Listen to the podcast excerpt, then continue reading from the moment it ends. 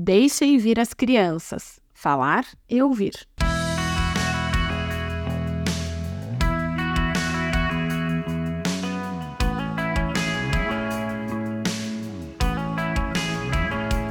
Esses dias, uma mãe contou para mim que vai convidar todos os amigos da escola para o aniversário do seu filho, exceto um garoto, porque essa criança bate no filho dela e em outros amiguinhos todos os dias. E isso causa um clima horrível na sala de aula. Ela não vai convidar o garoto.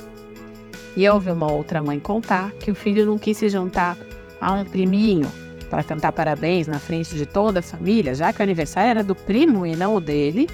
Então ele se agarrou às pernas da mãe e ela o abraçou e dispersou os comentários maldosos dos familiares que estavam inconformados com a negativa do menino, com a timidez dele de não querer ir lá cantar parabéns. Por que, que eu estou citando esses dois exemplos? Porque são situações reais, totalmente práticas, passíveis de acontecer na casa de qualquer um de nós, nas quais a criança comunicou aos seus pais, no caso aqui as mães, algo que era importante para elas. E quantas vezes isso acontece e ninguém valida a fala ou o sentimento da criança? Criança se expressa e a pessoa nem liga. Esses exemplos mostram mães que se atentaram ao incômodo dos filhos e agiram. Infelizmente, nem sempre é assim, né? Como acabei de falar, muitos adultos desconsideram o que as crianças falam. Afinal, são crianças, não sabem nada da vida, não sabem nada nem sobre elas mesmas, não sabem o que estão falando. Né? Você não, com certeza você já escutou alguma dessas falas. Mas acontece que o canal de comunicação deve ser uma via de mão dupla. É um diálogo e não um monólogo. É falar e ouvir. Não somos apenas nós, pais responsáveis e educadores, que falamos às crianças, elas também têm algo a dizer. Mas na sociedade em que pessoas desejam sempre ter razão, ou desejam sempre que a sua opinião se sobressaia, não é de estranhar que as crianças não sejam ouvidas e que suas opiniões sejam desconsideradas. Vamos ver o que o livro de Provérbios nos diz aqui, não diretamente sobre as crianças, mas sobre essa questão de comunicação. O tolo não tem prazer no entendimento, mas sim em expor os seus pensamentos. Provérbios 18, 2. No mesmo capítulo 18, um pouquinho mais para frente, no verso 13, diz: Quem responde antes de ouvir comete insensatez e passa vergonha.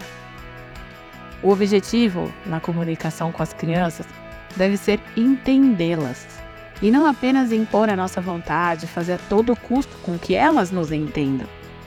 Cabe a nós, pais, ajudar os nossos filhos a desenvolverem essa habilidade de externar os seus pensamentos e sentimentos. Nomear também os sentimentos, saber o que de fato elas estão sentindo, se é raiva, se é tristeza, se é medo, alegria. E isso inclui também a relação deles com Deus, né? o canal de comunicação que eles vão desenvolver com Deus. No momento da correção, que é sempre necessária, o mais importante não é expressar os nossos sentimentos, a nossa ira, a nossa mágoa, e sim entender a natureza do problema, o porquê do ocorrido, por que a criança fez ou disse o que ela fez ou disse. É preciso entender o que está acontecendo dentro da criança, no coraçãozinho dela.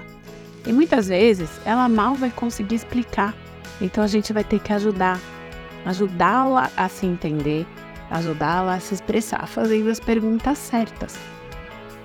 É preciso lembrar que o comportamento que vemos é um reflexo do que se passa em seu coração.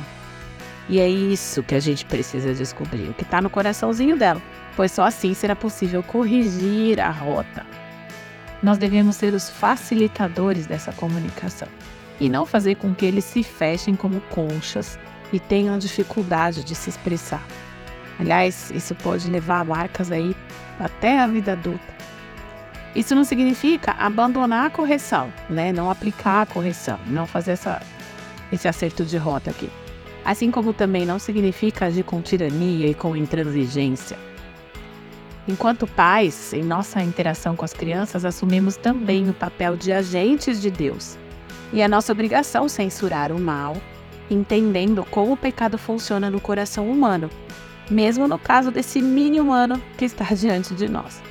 A correção deve ser feita com humildade de coração, afinal também somos pecadores. E o ambiente mais seguro para uma criança deve ser a sua família. Infelizmente, nem sempre a gente vê isso, né? Mas essa segurança vem de uma comunicação aberta, com limites, com correção, com amor e com a presença de Deus.